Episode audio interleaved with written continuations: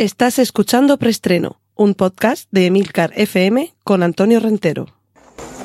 Bien, silencio todo el mundo. Motor. Sonido. Claqueta. Escena 1, toma primera.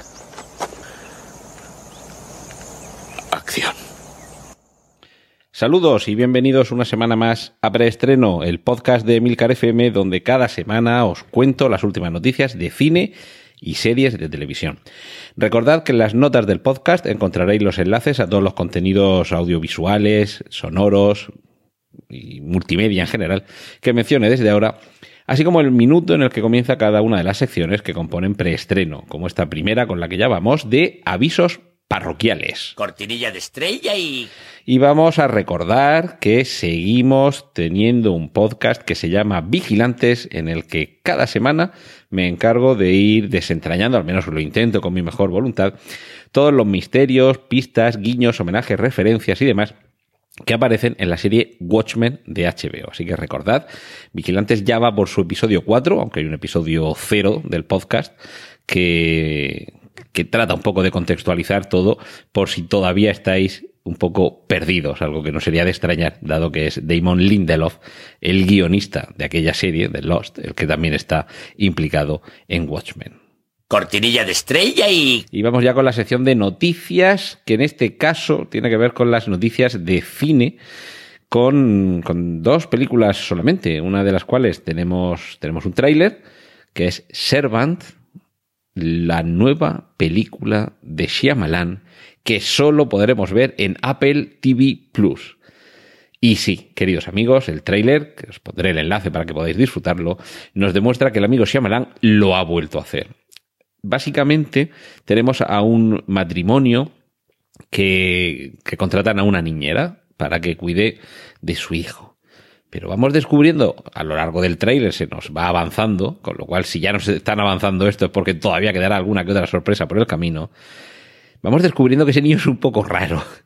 De hecho, mmm, aunque sabéis que yo soy bastante amigo de los spoilers y que no le tengo miedo a desvelar información, si no habéis oído hablar de, de Servant, echadle un vistazo al tráiler, no os voy a desvelar qué es lo que vamos a descubrir sobre ese bebé, pero el problema lo tendremos no ya en la reacción propia del espectador, ni en la reacción del marido, sino en la reacción de la niñera. Y fijaos que dejo aparte la reacción de la madre, porque aquí un poco la madre del cordero, el núcleo es precisamente la reacción, el comportamiento de la madre con respecto a ese niño.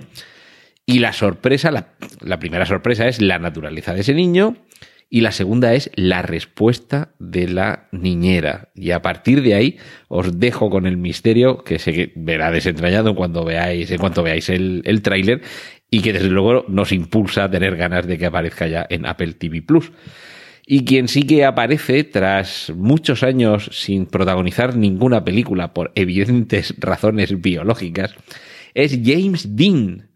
Tres películas le convirtieron en un auténtico mito del séptimo arte y aunque sí que es cierto que ya le habíamos visto en publicidad, ahora en publicidad y recreado mmm, con algún doble, con alguna captura de algún momento de alguna película, pero sobre todo con un doble en, si no recuerdo mal, en Desafío, ay, en Desafío, perdón, en el último Gran Héroe, creo que, creo recordar que aparecía ahí en un momento, eh, James Dean, eh, en blanco y negro, creo recordar, aunque sus películas fueron todas en color, pero, pero vuelve, vuelve a la pantalla y me vais a permitir que caiga en el lugar común. Gracias a la magia del CGI. Van a ser los, eh, los efectos digitales los que hagan que aparezca de nuevo como protagonista de una película ambientada en la guerra de Vietnam. Y cuando digo como protagonista es que no va a ser una pieza más de secundaria, digamos, o de segunda fila, sino que, que eso, que va a ser el protagonista de una película décadas después de haber desaparecido. Estaremos atentos. Cortinilla de estrella y... Vamos con la sección de remakes y secuelas. El nuevo hombre invisible está aquí y amenaza a Elizabeth Moss, la protagonista del cuento de la criada. Tiene ahora algo que la atemoriza quizá todavía más y el problema es que no la puede ver. Una nueva versión que, por cierto, acabo de caer, que esto se me ha colado aquí en la sección de remakes y de secuelas cuando realmente como ya habréis adivinado, los más avezados, tendría que estar en la sección de adaptaciones, porque El hombre invisible es una novela de H.G. Wells. Pero bueno, de momento podemos ver el tráiler de esta nueva versión que de hecho nos recuerda bastante a El hombre sin sombra, que fue la última gran versión cinematográfica que se ha hecho, la más reciente de este, de este personaje, con un Kevin Bacon, como decimos aquí en Murcia, con un Kevin Panceta, que, que no, no envejece, no hay manera que envejezca. Además, hace poco, esta misma semana, o el fin de semana, bueno, hace muy pocos días, en algún canal televisivo la estaban poniendo, la pillé ya empezada, y no ha envejecido nada, nada, pero que nada mal esa película, ¿eh? Y además sale la guapísima Rona Mitra, que además de haber protagonizado otras películas, fue una de las primeras modelos que dieron vida a Lara Croft. Con eso os lo digo todo. También os lo digo todo si eh, avanzo que Scream 5 ya es oficial. La franquicia vuelve a la carga y eh, en este caso, además, eh, los creadores de la saga van a estar apartados de ella, que es cosa que no, está nada mal, que de vez en cuando las uh, determinadas franquicias se aporte el, el, talento, el conocimiento, la ilusión, ¿por qué no decirlo?, de nuevos creadores que es posible que aporte también algo de aire fresco. Y quien desde luego va a aportar un chorro de aire fresco, este señor aparezca donde aparezca y cuando aparezca siempre es un gustazo verle. Bill Murray está confirmado para el reparto de Cazafantasmas 2020 que bueno, yo con esto 2020 es de momento el título con el que se está trabajando y solo espero que no haya ningún tipo de retraso, ninguna dilación y que efectivamente sea Cazafantasmas 2020 y no Cazafantasmas 2021, que tenemos ya ganas de volver a ver a esta, a esta pantilla. Y a quien han elegido ya es al príncipe Eric. Príncipe Eric era el, de, de quien se enamoraba la sirenita. Y como sabéis que Disney está haciendo una serie de adaptaciones con actores reales, o en algunos casos con técnicas digitales, pero que lo acercan al fotorrealismo, porque hay algunas de las películas clásicas de animación, de dibujos animados, que han pasado a ser de animación por ordenador, en fin, siguen siendo animación, pero en este caso con técnicas eh, que lo, lo, aproximan al fotorrealismo, en las que sí que hay protagonistas que son personas humanas, aquí lo tenemos con actores de carne y hueso. Así que ya podemos echarle un, un vistazo, os pongo el enlace para que veáis cómo es el, el príncipe Eric de la versión en imagen real que pues, no sé si el año que viene o dentro de dos años nos presentará Disney de La Sirenita. Cortinilla de estrella y... Y estamos ya por la sección de series. Oye, vamos rapidito, a ver si no nos alargamos mucho. Ya se empieza a hablar de la segunda temporada de Watchmen, que ya sabéis que aquí, en, ya lo, lo he comentado antes, que tenemos el podcast Vigilantes, donde vamos repasando esta serie. Así que me da mucho gustico que vaya saliendo ya estos rumores porque estoy tengo la previsión de que cuando acabe la serie Watchmen en HBO vamos a quedarnos con mucho mono de continuar sabiendo qué es lo que pasa ahí y yo en concreto con mucho mono de seguir contando semana a semana qué es lo que va pasando en cada capítulo. Así que bueno, a ver, estaba bastante claro que Watchmen no iba a ser una serie de una única temporada. Vamos por el episodio 4 y yo creo que eran 9, es decir, que estamos justo en el Ecuador. Y, de momento lo que tenemos es que la productora ejecutiva de HBO, Nicole Castle, ya ha dicho que hay material suficiente para una segunda temporada, si no más. Y que, que bueno, aunque la primera temporada tiene un planteamiento, un nudo y un desenlace, ello no quiere, eh, no quiere decir que no pueda continuar por el grandísimo potencial que tiene la, no la adaptación, sino la continuación del cómic de Alan Moore. Y otros que regresan es Weeds, esa serie en la que teníamos a una madre que tenía que hacerse cargo de un negocio relacionado con la marihuana para, para salir adelante. Y, bueno, va a volver de nuevo con Mary Louise Parker como Nancy Bodwin. Y bueno, si ya tuvimos Breaking Bad, pues regresamos eh, y después hemos tenido El Camino, pues ahora regresamos con esta Breaking Mom, que, veremos a ver el personaje por dónde lo dejaron y cómo, porque yo esta serie re, creo recordar que no terminé de verla, yo creo que la última temporada nada, esta me la he perdido. Pero bueno, muy buena excusa para recuperar las primeras temporadas e ir viéndolas para cuando se estrene esta continuación. Y otra mujer que, que nos llega con mucha fuerza y además de forma inédita, es la que va a protagonizar el- la nueva serie de Kung Fu, porque ahora vamos a tener una pequeña saltamontes.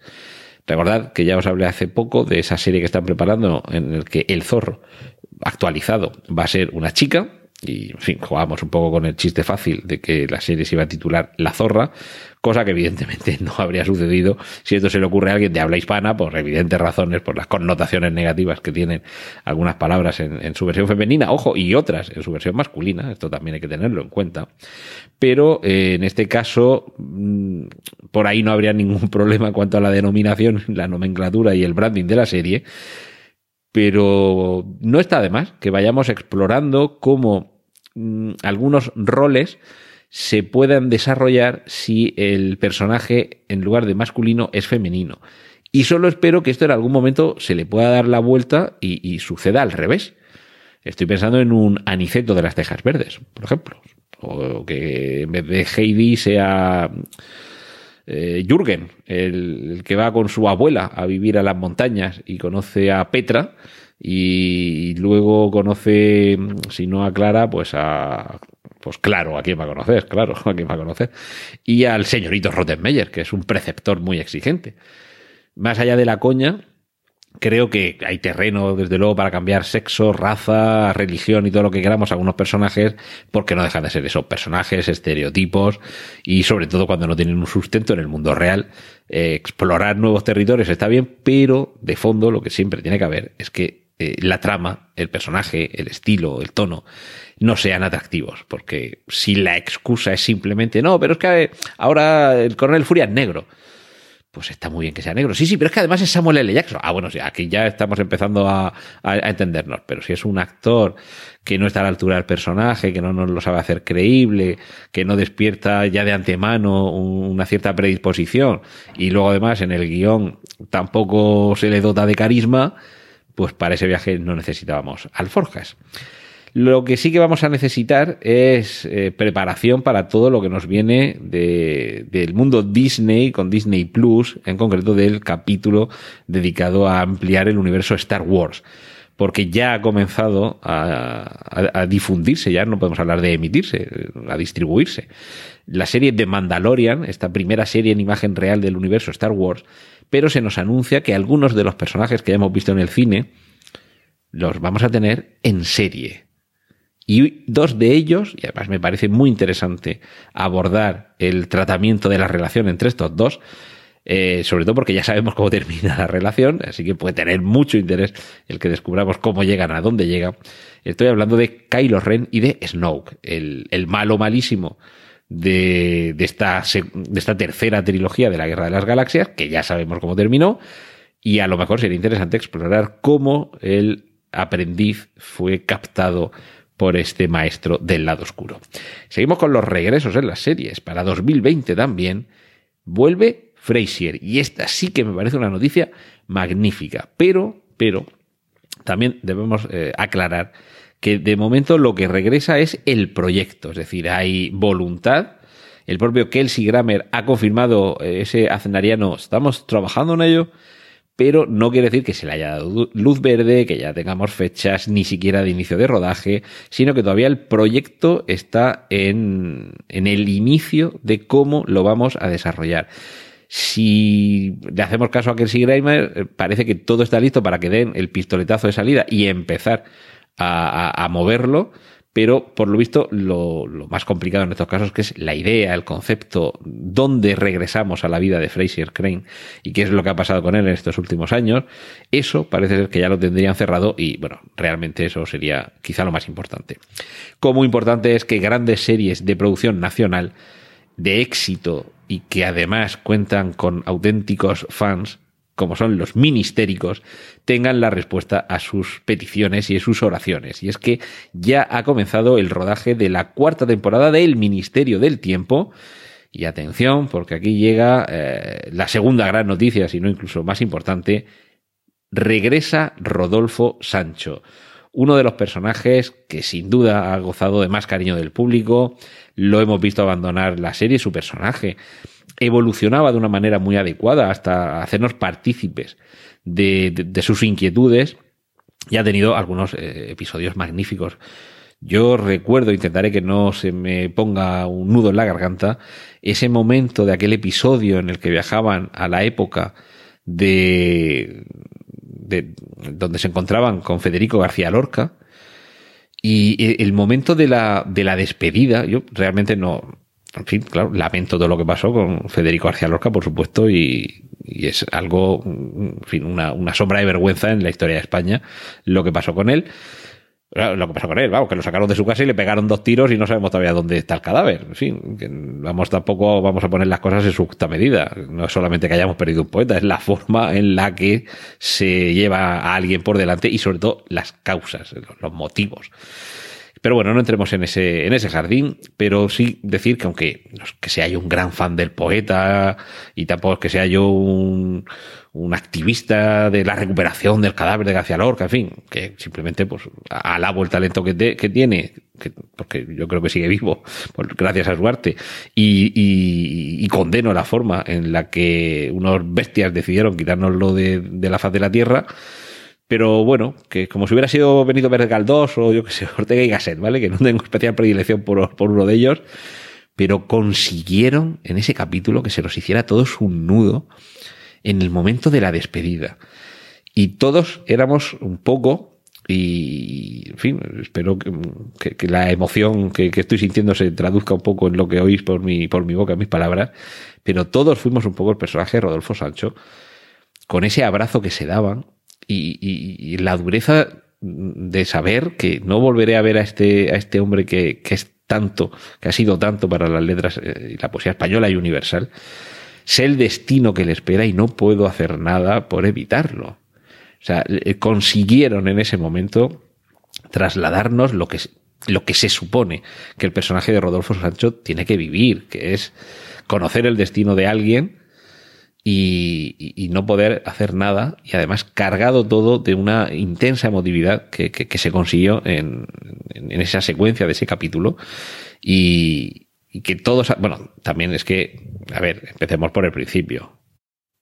Es que Nacho Fresneda, perdón, Nacho Fresneda, eh, eh, Ángel Ruiz, que es el actor que encarnaba a Federico García Lorca en ese capítulo, además de ser un gran intérprete, eh, también por su, por su aspecto, por su morfología, es que veíamos, veíamos a Federico García Lorca en él. Y, bueno, de hecho, creo que, que, obtuvo algún galardón precisamente por, por ese papel, que si no recuerdo mal, además se titulaba La leyenda del tiempo y era el último episodio de la primera temporada. Y creo que es de esos episodios que nos, que nos dejan ahí una, una marca y bueno, seguramente gracias no solo a los guionistas y a los actores, sino a la interpretación y en este caso, como digo, a, un casting ex excelente. Así que grandísima noticia que, que vuelva nuestro querido Rodolfo Sancho y que vuelva el Ministerio del Tiempo. Y he dejado para el final la noticia, la noticia que no sé si estáis deseando que os dé o si os voy a dar un disgusto al facilitarosla. HBO está preparando un episodio especial de reunión de Friends. Y ahora tomemos aire, respiremos con profundidad, tomemos conciencia de lo viejos que somos y tengamos ganas de que lo estrenen. Cortinilla de estrella y... Y vamos a, in a inaugurar hoy una, una pequeña sección que, en fin, aquí hablamos de series de televisión, hablamos de películas y nos hemos olvidado de los documentales, que también, también tenemos documentales en la gran pantalla de la pequeña que son excelentes. Y quizá uno de los más conocidos, de los más populares, de los que a muchos nos ha marcado cuando lo vimos en nuestra tierna infancia, cuando lo pusieron por primera vez en televisión y se nos abrieron los ojos, literalmente, a un nuevo universo.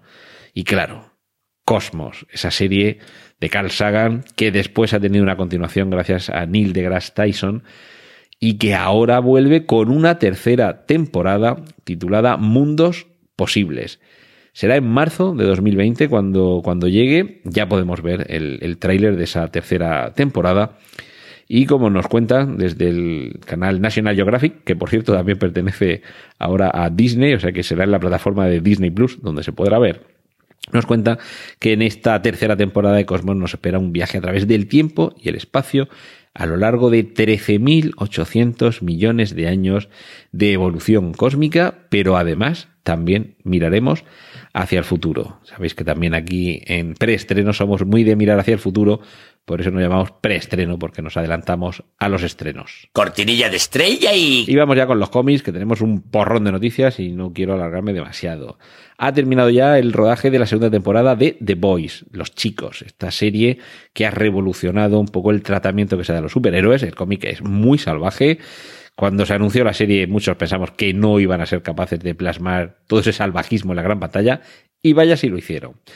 Eh, otra serie que también ofrecía una nueva perspectiva sobre el mundo superheroico era The Umbrella Academy.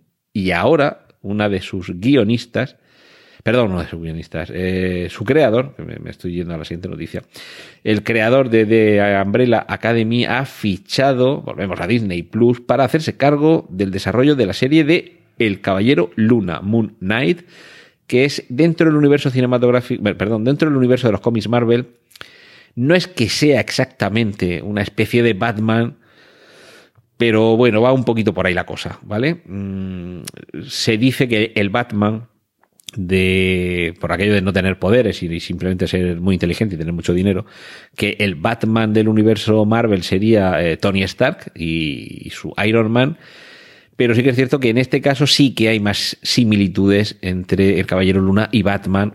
Primero el aspecto mm, se parece bastante más. Para empezar no lleva una armadura, pero sí que hay ciertos elementos un poquito místicos ahí que, que sí que establecen una diferencia. Pero vamos, en cualquier caso es un personaje vamos a decir, de la segunda fila con respeto, no desdeñándolo, sino porque, en fin, los cuatro fantásticos, la patrulla X, Spider-Man y Capitán América, ¿vale? Quizás no sea tan popular, pero a mí es un personaje que me gusta mucho y sobre todo algunas de las etapas, de las más viejunas, de los años 80 y por ahí, de este personaje sí que me gustan especialmente, así que vamos a ver lo que son capaces de hacer con él en la tele.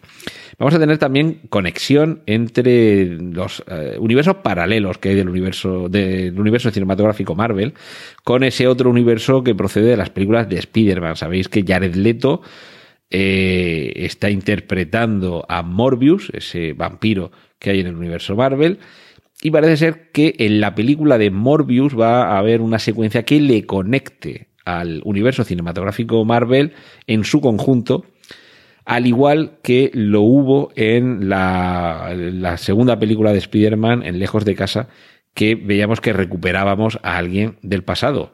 Y es que eh, esta escena eh, que conectará al universo, digamos, el universo Spider-Man, ¿vale? No, no el Spider-Verso de los dibujos animados, sino el universo Spider-Man de Sony.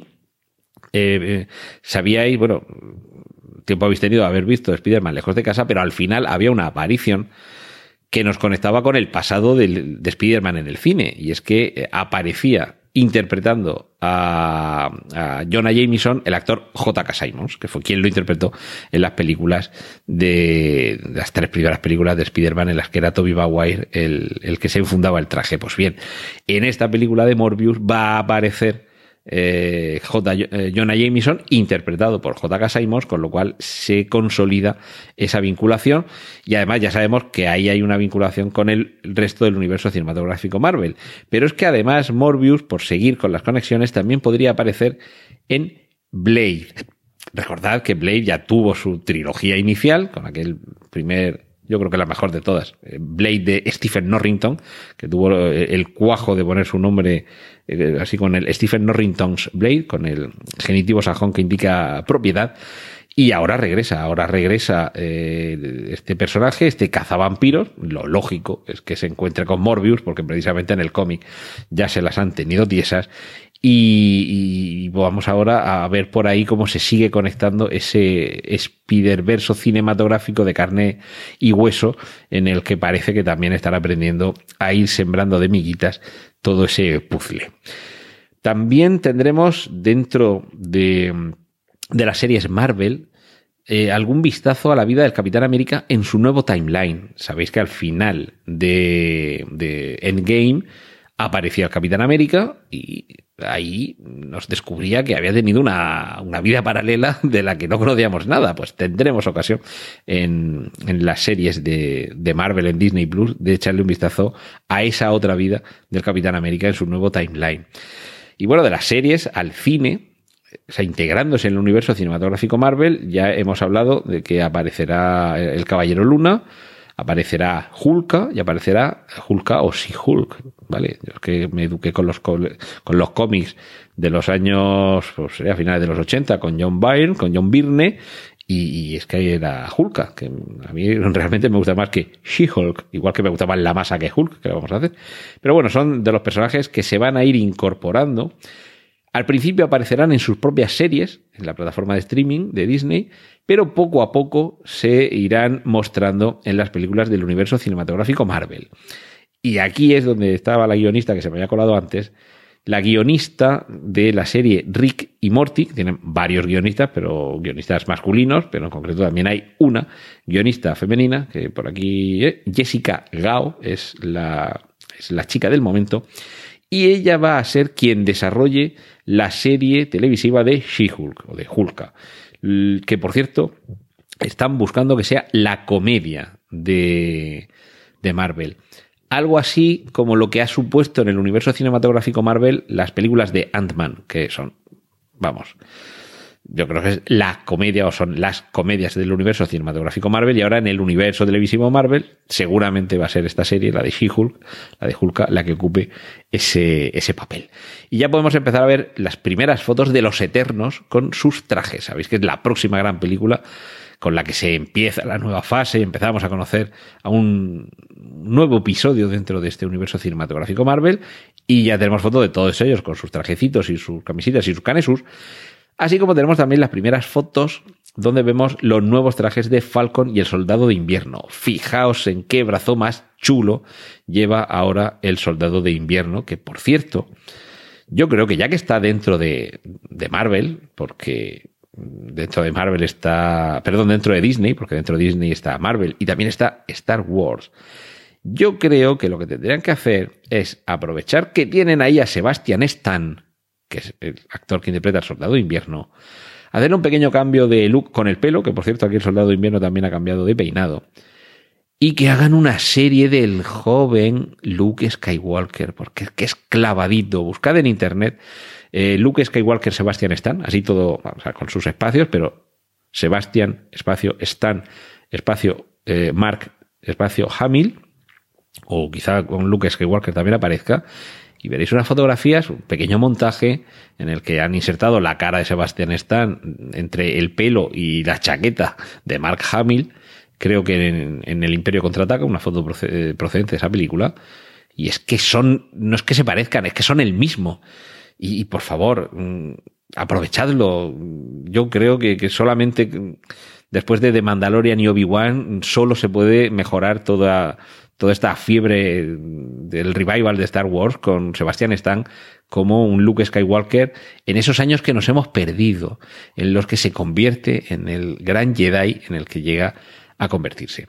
Y vamos, bueno, ya terminamos por aquí este, este repaso al universo cinematográfico y televisivo Marvel.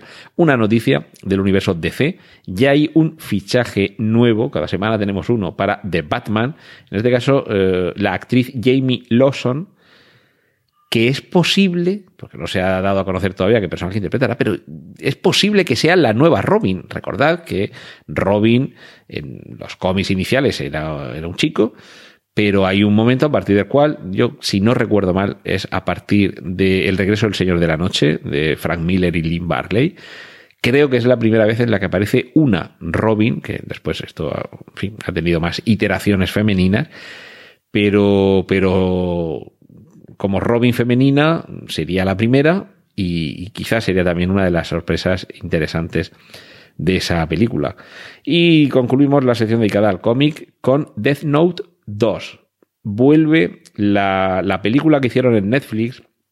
A ver, tiene sus detractores, que seguramente son la mayoría de los que han devorado el magnífico manga y el subsiguiente anime la verdad es que no sé qué fue antes en este caso, pero bueno, el manga y el anime hay quien los ama y denigra la película de, Netflix. Y yo que realmente creo que soy menos talibán, a lo mejor de lo que algunas cosas se merecen.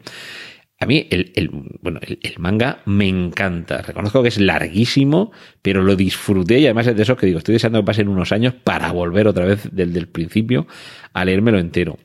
Y la película, lo que más me gustó es la, representación del, del, diablo este que acompaña al, protagonista, que no me acuerdo de, los nombres. Y el Shinigami, exacto, el Shinigami me gustó mucho porque es, justo como como en los cómics, es decir, está muy bien recreado. Y sí que es cierto que para una única película es que no hay forma de resumir Death Note. Y si la hay, se quedan tantísimas cosas sueltas que igual no merece la pena. Yo aquí creo que Netflix ha pecado un poco de lo que sucedió aquí en España cuando se rodó la película del Capitán a la Triste. Que es, vamos a meterlo todo en una única película porque igual no nos vemos en otra.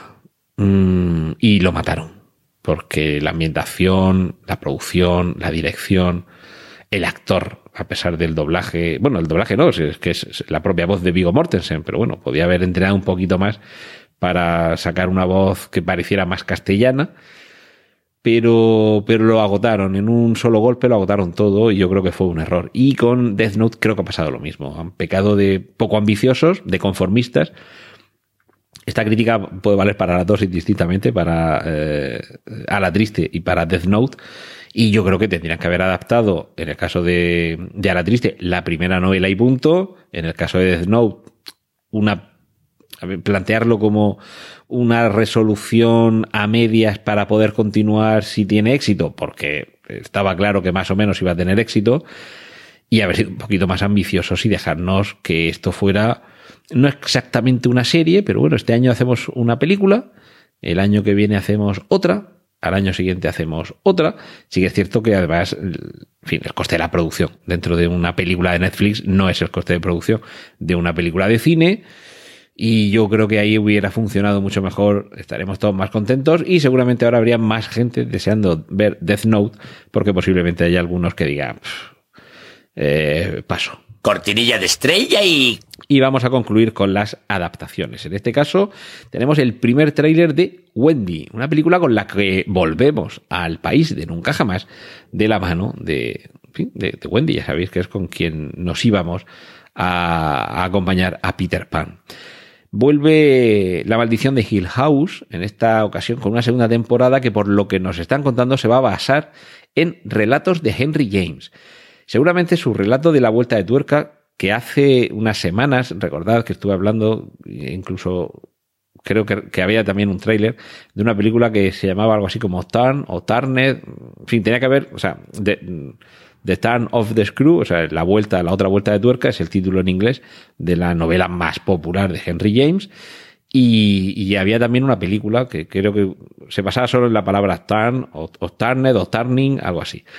Y, bueno, este señor, además de esa novela, que evidentemente es la más popular de toda su obra, pero tiene una colección de cuentos victorianos de fantasmas que es una pasada. Sí que es cierto que muchos de esos cuentos hoy nos, no nos darían el miedo que nos darían si estuviéramos a principios del siglo XIX, perdón, a finales del siglo XIX, con una vela en la mesilla y dejándonos los ojos en un manuscrito y con rayos y tormentas en una casa helada en mitad de un páramo. ¿vale? La época también hace mucho, sobre todo en el terror, como en la comedia, por ejemplo. Pero creo que son muy recuperables sus relatos y sobre todo si lo hacen tan bien como lo han hecho en La maldición de Hill House, que es que había momentos en los que te cagabas de miedo.